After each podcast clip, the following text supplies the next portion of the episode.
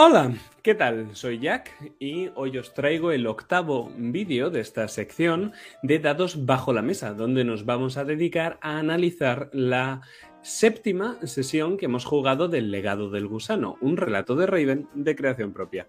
Una séptima sesión que ya tenemos subida al canal, así que si has caído en este vídeo de casualidad, pues te recomiendo que vayas a ver la partida, la disfrutes y luego vuelvas a este vídeo, porque si no, pues te vas a comer spoilers infinitos. Y si no sabes de qué va esto, de qué va la vaina, pues tienes una presentación de dados bajo la mesa ahí abajo en la descripción. Tienes un enlace donde pues te metes y te enteras y luego ya vuelves. Así que vamos a empezar sin mucho preámbulo, que no quiero hacer un vídeo largo, siempre lo digo y siempre lo hago. Feedback. Esta sección donde analizamos el feedback que nos dieron nuestros jugadores en la sesión pasada y yo os muestro cómo se ha tenido en cuenta para el diseño de la partida. Esta vez va a ser corto, espero, porque solo tenía un jugador, así que hay bastante poco que analizar. ¿Qué tenemos entre los deseos? Pues tenemos un deseo de Iván, que es un deseo doble. El de Arthur, desde hace varias sesiones, él quería conocer cosas de él. La trama de la peste, tal y como él la llama, que es realmente su enigma personal, y quería conocer al Dr. Lee. De la trama de la peste hemos tenido un poco en esta sesión y seguiremos teniendo en sesiones posteriores en la medida en la que Arthur siga experimentando su enigma y descubriendo indicios. Pues aunque parezca lejana la peste de Rebecca User, ya os digo yo que tiene bastante relación y que lo vamos a ir viendo poco a poco. Por otro lado, el Dr. Lee. El Dr. Lee era una escena opcional, no es exactamente la trama del propio Arthur, tiene más que ver con Roxanne, pero bueno, si él quería ir ahí, pues podíamos crear una escena ahí. No obstante, era una escena opcional porque con todo lo demás que tenía que venir antes no sabía si nos iba a dar tiempo o no a jugar esa parte. Así que finalmente no se jugó yo ya la tenía escrita y probablemente pues acabe reutilizando ese contenido para futuras escenas en, en el misterioso sanatorio del Dr. Lee. Por otro lado están mis deseos, que básicamente yo quería más NPCs y más Raven. Salir de la casa para experimentar Raven, que es un mundo riquísimo y está lleno de personajes encantadores. Así que eso fue lo que hice. Y tanto la trama de la peste como lo del Dr. Lee, como el tema de conocer a nuevos NPCs en lugares distintos de Raven, fueron aspectos de diseño que se tuvieron en cuenta en esta partida. Así que, hablando de diseño, vamos a ello. En primer lugar, empezamos con un sueño a modo de flashback. Un flashback del acto 1, del final de la quinta sesión, donde se muestra que tiene que haber sido algo traumático la experiencia que se tuvo con el espectro, que tiene que tener peso en los propios personajes. Ya hicimos lo mismo con algunas referencias con Roxanne en la sesión anterior. Aquí de nuevo lo rescatamos para Arthur. Además, eh, esta idea nos permite conectar con la idea de la muerte, con el olor de la muerte y el portador de la muerte. Empezamos la partida diciendo cómo se siente, la propia muerte, a qué huele, a qué sabe, cuál es su tacto y a qué suena. Y ya posteriormente de este flashback tenemos la escena del espejo. Eh, esta escena del espejo era algo que tanto Iván como yo habíamos hablado antes. Sabíamos que en su sesión privada tenía que aparecer el espejo, es lo más privado que tiene Arthur al fin y al cabo. Y como se sabía de antemano que esa escena iba a producirse, yo me tomé la libertad de prepararla mucho. Entonces yo metí pues muchísimas posibles referencias y posibles temas de conversación que podía haber con el espejo. Y eso también me permitía hacer referencias a conversaciones anteriores entre Arthur y el espejo, como cuando se habla del silencio, se habla de los ojos o se habla de tiresias. Además de ayudar esta escena a marcar el tono y el tema de la partida, el espejo nos da algo de información sobre la trama, sin embargo esta siempre es muy críptica, es muy enigmática, es una de las razones por las que preparo tanto. No quiero colarme, no quiero meter la pata, tengo que dar la información justa y necesaria para que los jugadores quieran más, pero no se lo haya dado todo. Y además, esta primera escena con el espejo nos da el título de la partida, en torno a el tema que va a girar esta partida, el portador de la muerte. Debido a aspectos de diseño, eh, fue algo que pudimos ir eh, sacando además en varias escenas hasta que este tema del portador de la muerte se convirtió en el tema principal de la partida. Dice el espejo, si amas a la muerte, podrás usarla como su portador. Y esto al final se volvería a rescatar en la escena final de la sesión. Pero me estoy adelantando, así que acabado eh, eh, la escena con el espejo, nos vamos al cementerio. Una escena que también habíamos hablado anteriormente, Iván y yo, y que corresponde a su propio enigma. Al fin y al cabo, esta escena del cementerio es el resultado del indicio que Grace había dado en la sesión anterior. Si Arthur quiere que su matrimonio con Grace prospere, tiene que saber por qué los User odian a los Corvus para poder revertir esto. Lord Ponover es uno de los hombres más ancianos de la ciudad y el que más conoció a Lord User de joven, entonces quizá él sepa la respuesta. Grace le dijo que lo encontraría al alba en el cementerio, así que pues allí que nos vamos. La conversación con el custodio estaba diseñada muy cuidadosamente. Tiene muchos triggers para conectar tanto con el propio Arthur, considerando su historia personal y por tocar algunos de sus temas clave, como también tiene algunos triggers que están hechos para conectar con Iván, que es el rey del drama y le encanta. Entonces el, el, propio drama interno que tiene el personaje me parecía muy interesante de explorar. Además, que eh, si os habéis dado cuenta, mantenemos la misma línea del propio personaje. Cuando el custodio se presenta ante Roxanne diciendo que viene a respetar la memoria de un hombre muerto, al final es lo que está haciendo, es un custodio, un custodio de la memoria, de los recuerdos. Él debe recordar, aunque todo Raven olvide. El custodio no solo custodia la mansión, también custodia la memoria de los fallecidos. Es un personaje muy triste, porque está condenado a sobrevivir a la gente a la que quiere y a recordarla porque no puede olvidarla nunca. Me pareció un enfoque muy interesante y era también lo propio porque habíamos construido ese ambiente triste y melancólico en el cementerio mediante el color y mediante la dirección hasta llegar hasta allí. Además de todo esto, le tenemos que dar toda la información y el siguiente indicio del enigma. ¿Y qué es? Que la muerte de Rebecca User lo cambió todo para Lord Rufus, y el médico que la trató fue el Dr. Smith, así que él debería de saber por qué murió y detalles sobre su enfermedad. Este detalle en concreto pues es algo que el propio Arthur sabe desde la sesión 3, cuando no sé si lo recordáis, investigando entre los propios expedientes médicos, aparte de encontrar el expediente del joven Michael y de encontrar el suyo propio, leyó el nombre de User. Entonces él sabía dónde tenía que buscar. Pero eso no es todo con la escena de Lord Ponover, y es que la amenaza que protege este indicio de trama es que este hombre, pese a no parecerlo, es un tipo muy peligroso, por motivos desconocidos, y esto se va a demostrar en una tirada. Al final toda esta escena en su conjunto y en gran medida por su diseño fue una de las estrellas de la partida por parte de Iván. Y ya fuera del cementerio se produce la que esta vez es para mí la mejor escena de la partida, la que se llevó mi estrella, la escena con Adam. Es una presentación de personaje maravillosa que liga con el epílogo que tiene este personaje cuando aparece en la sesión 5 al final del todo que liga con la aparición que tiene este personaje cuando aparece en el epílogo de la sesión 5 al final del todo. En primer lugar, metemos a un cochero que está a punto de arrollar a Arthur. Una nota de color, ¿no? Que parece, después de que Arthur haya sufrido ese ataque de niebla, aparece un cochero y parece que, que no es nada, sencillamente que estamos eh, dirigiendo de tal modo que queremos que Arthur se sienta confuso. Y es cierto. Después de eso, en segundo plano, la voz de Adam, muy educado que insiste en que Arthur vaya con ellos, mucho más educado que su cochero para que se vea que es un tipo, es un, todo un caballero. Toda esta escena es diseño. Está diseñada para funcionar como un tiro. El hecho de no describir físicamente a Adam hasta que Arthur mete la cabeza dentro del carruaje y entonces Iván entiende con quién están hablando, es maravilloso.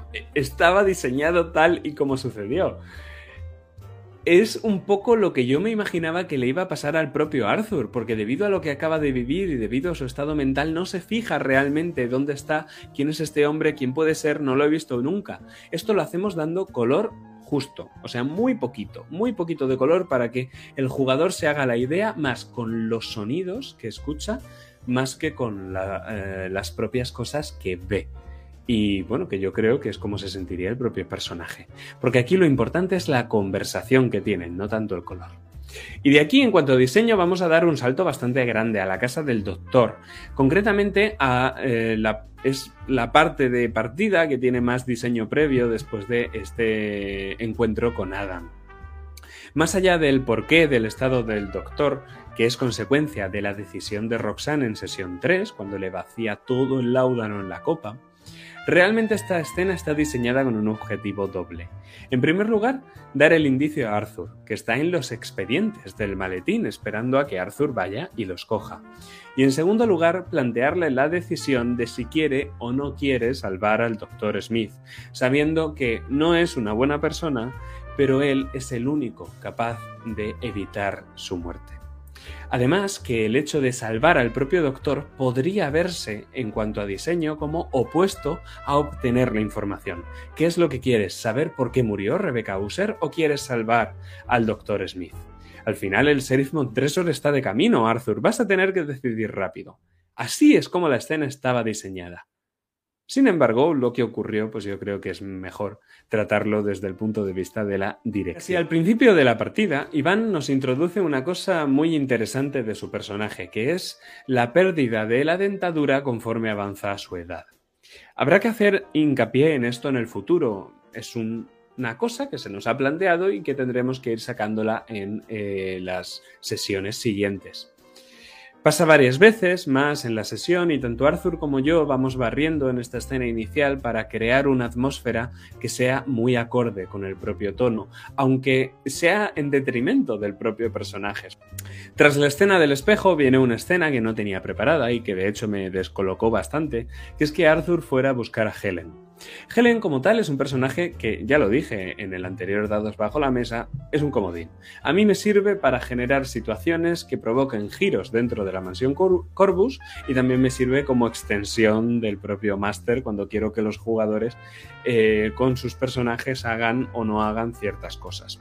Entonces, ahora mismo, a estas alturas de la campaña, Helen es un personaje que está vacío. No sabía muy bien qué era lo que hacer con ella, si Arthur quería hablar con ella, de hecho ni siquiera le he asignado una voz a ese personaje. Entonces jugué la carta de sacar a la señorita Elderson. La señorita Elderson sí que tiene mucho más desarrollo, mucha más información de la trama que puede ser importante. Entonces la escena no fue del todo útil porque como no me la había preparado no di mucha información importante porque no sabía qué dar y prefiero no cagarla, ¿no? Pecar de quedarme corto a pecar de pasarme y decir demasiada información.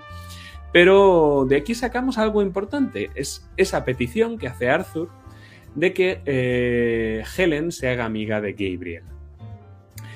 A ver cómo se desarrolla esto en siguientes sesiones. Yo ya os digo no tiene desperdicio. Ya justo antes de salir de la casa, tenemos que hacer algo más. Puede que parezca un poco forzado, pero es que prácticamente era parte del diseño de la partida el introducir esos sonidos extraños para Arthur entre las paredes.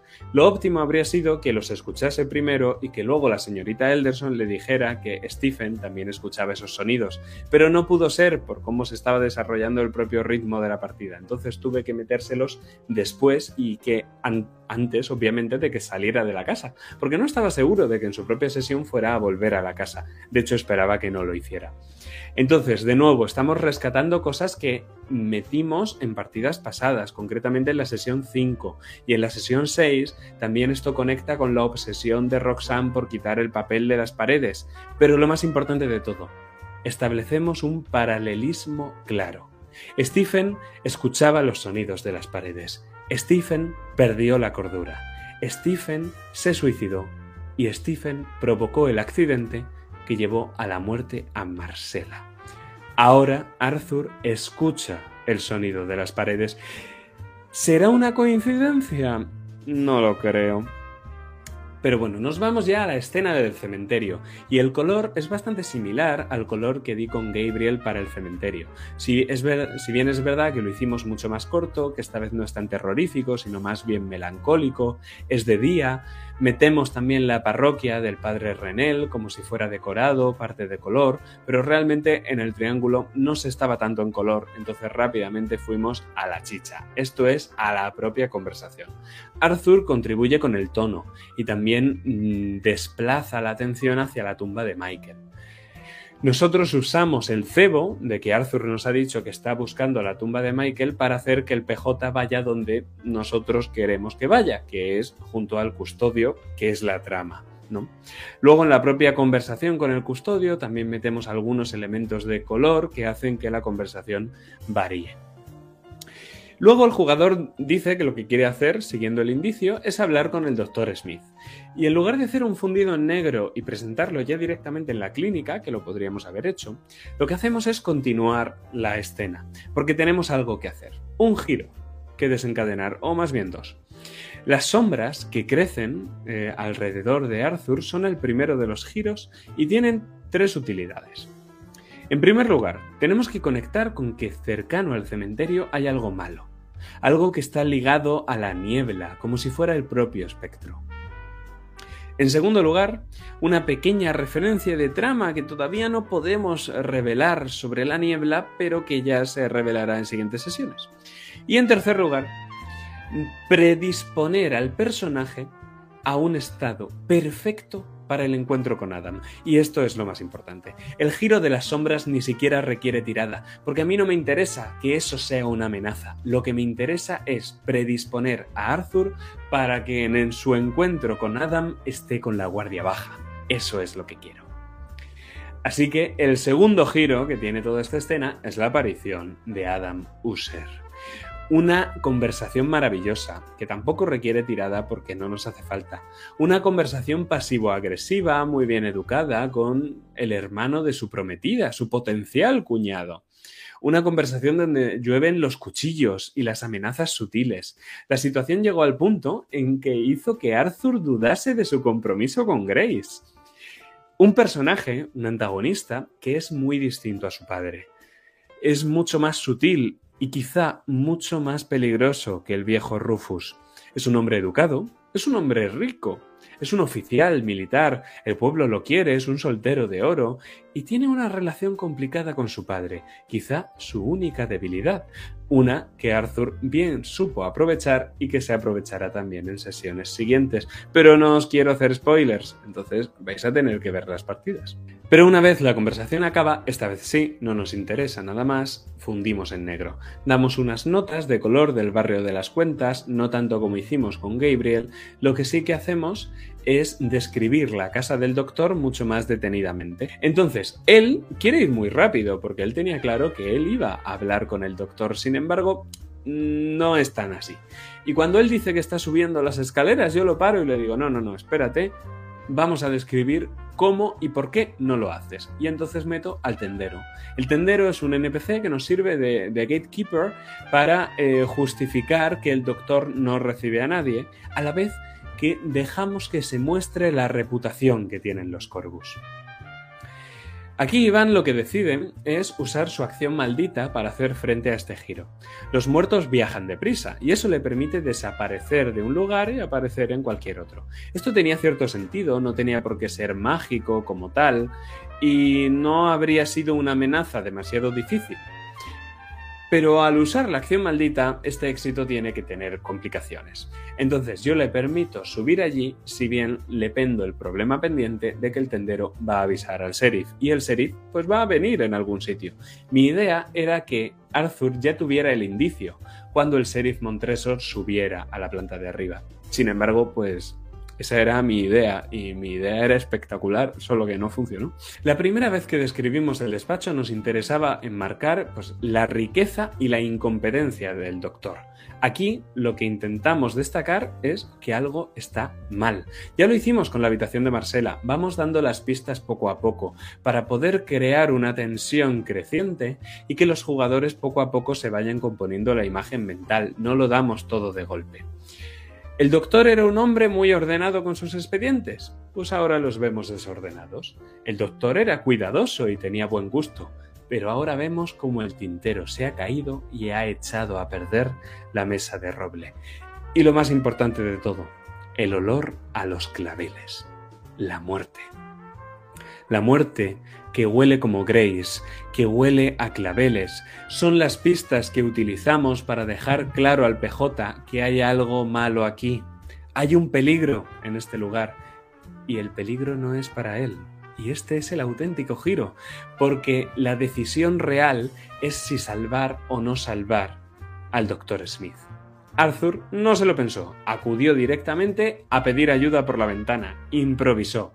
Pero claro, esto, pues, no iba a apartar la mirada de quién tiene que tomar la decisión aquí. ¿Quién es el PJ? Vamos a ver, Arthur es el PJ. Arthur tiene que salvar la vida al NPC o decidir no hacerlo. Ningún NPC lo iba a hacer por él.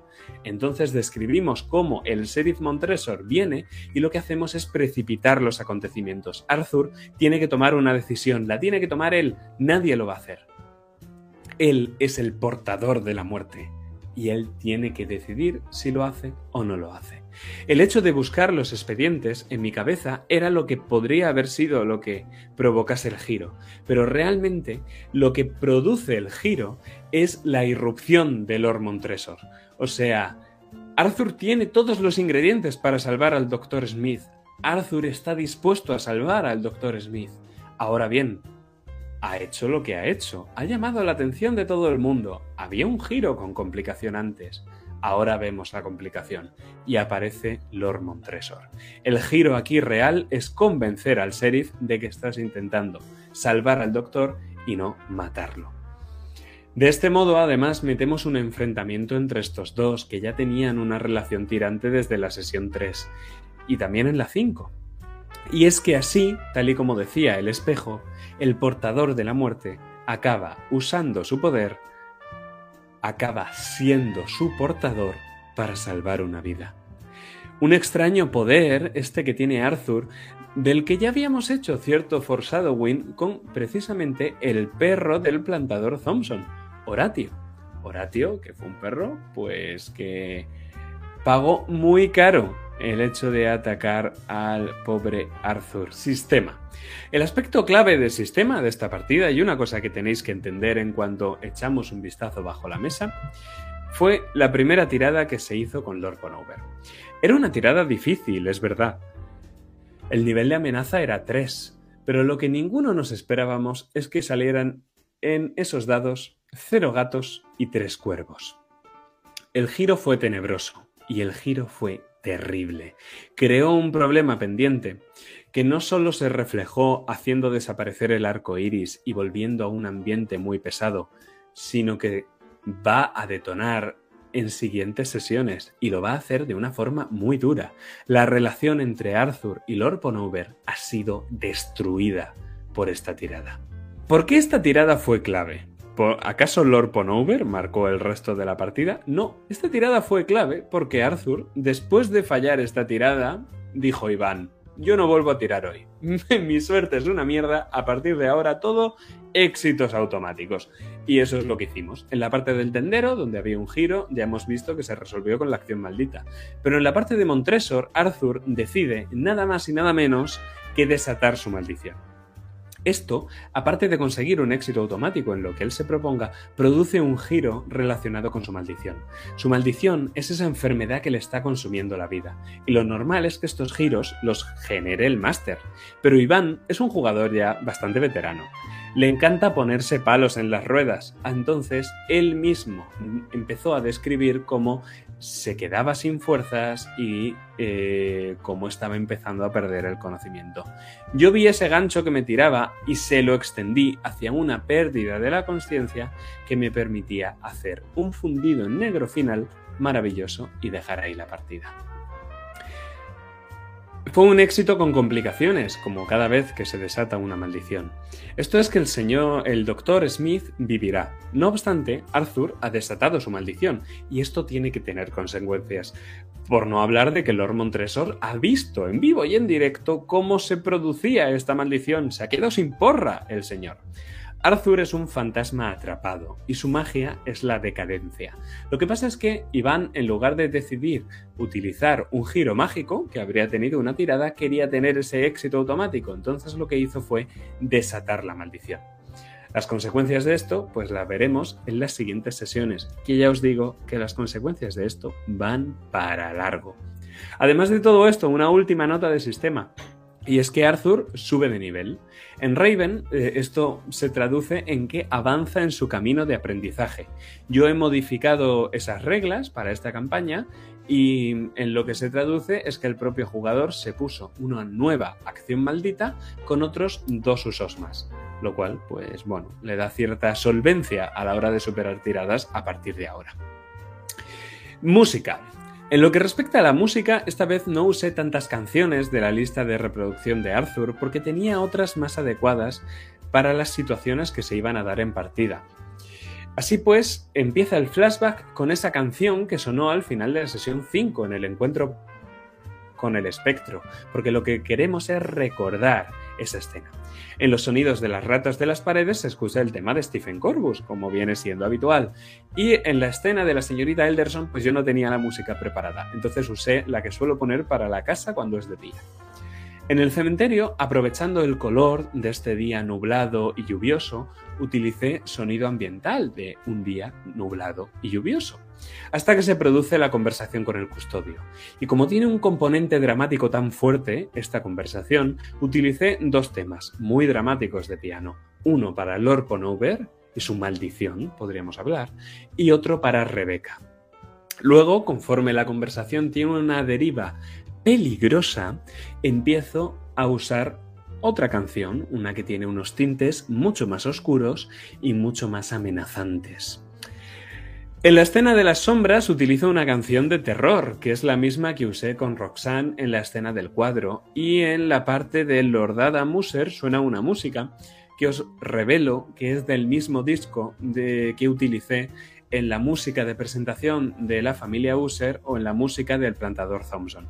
Es un tipo de música que yo relaciono con Arthur haciendo frente a sus amenazas, así que pues me gusta sacar canciones de ahí porque veo que existe una unidad temática en esas canciones que pues me gusta bastante. Por otro lado, en la clínica del doctor suena una canción de investigación, que es una canción que es común a estas tramas que tiene el propio doctor con los expedientes médicos, y suenan algunas canciones también nuevas que no he puesto nunca, que son tensas y que son acordes con la escena.